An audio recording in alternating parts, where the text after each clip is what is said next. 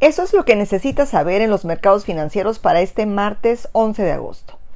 El virus retrocede en Estados Unidos. Los datos de nuevas infecciones del COVID-19 se mantuvieron por debajo de los 50.000 por segundo día consecutivo. Sigue siendo bastantes contagiados, sin embargo, pues estamos viendo que en algunos estados ha bajado.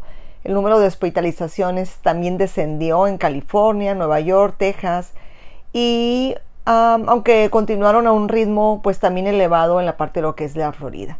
La curva de infecciones ha aplanado claramente desde que los estados del sur y el oeste comenzaron a endurecer las restricciones sobre las reuniones en interiores y sobre el uso de máscaras faciales. Sabemos que el tema de Estados Unidos es importante porque viene a, a liberar o a contracturar o a fortalecer la economía. Es por eso que estos temas de los avances en el COVID en Estados Unidos son importantes para todo el mundo.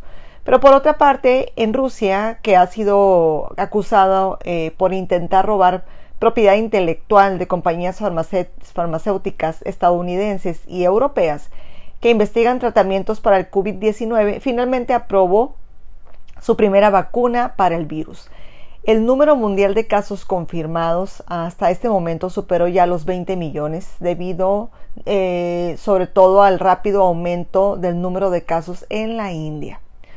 En el segundo punto que hay que ver el día de hoy martes son las controversias sobre el acuerdo de estímulos aún están estancadas. La próxima ronda de medidas de ayuda económica en Estados Unidos eh, sigue estancada, aunque tanto el administrador de Trump como los demócratas de la Cámara de Representantes afirmaron que van a estar dispuestos a hablar de nuevo.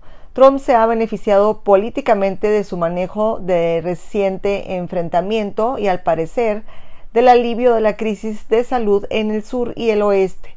Según datos de sus seguidores, parece ser que estos temas han beneficiado a Trump para las próximas elecciones.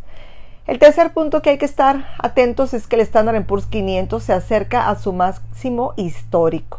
Los mercados bursátiles en Estados Unidos pues abrieron a la alza, respaldados por las noticias mejoradas del frente al coronavirus y por las reflexiones del presidente sobre los acuerdos de los impuestos. El Standard Poor's está listo para probar su máximo histórico. Esperemos cómo avanza en la jornada de este día. Para el cuarto punto que hay que estar pendiente el día de hoy es la mejora el servicio del inversor alemán. Las acciones europeas también subieron considerablemente durante la noche. A pesar de una variedad de datos económicos que mostraron el alcance de los problemas que enfrenta la economía alemana, el índice de sentimiento económico alemán llamado SIU, seguido de cerca, subió a un máximo de 16 años a medida que las expectativas de recuperación se afianzaron cada vez más. Sin embargo, el índice de condiciones actuales empeoró en lugar de mejorar como se esperaba. Por lo pronto en el Reino Unido, mientras tanto, el empleo cayó a la tasa más pronunciada desde el 2009, con la pérdida de 220 mil puestos de trabajo en los tres meses hasta mayo, la cifra más actualizada de los que reclaman beneficios por desempleo aumentó en 94.400 en el mes de julio y continuará aumentando hasta fin de año a medida que el gobierno recupere su esquema de subsidios salariales. Y por último, el precio del petróleo. Para los que nos gusta invertir en este commodity, los precios del petróleo crudo subieron en medio de la esperanza de que la economía de Estados Unidos haya evitado otro golpe importante en la pandemia. A las 6.25 de la mañana los futuros del crudo de Estados Unidos subían un 1.6%, alcanzando el precio de 42.61 dólares el barril.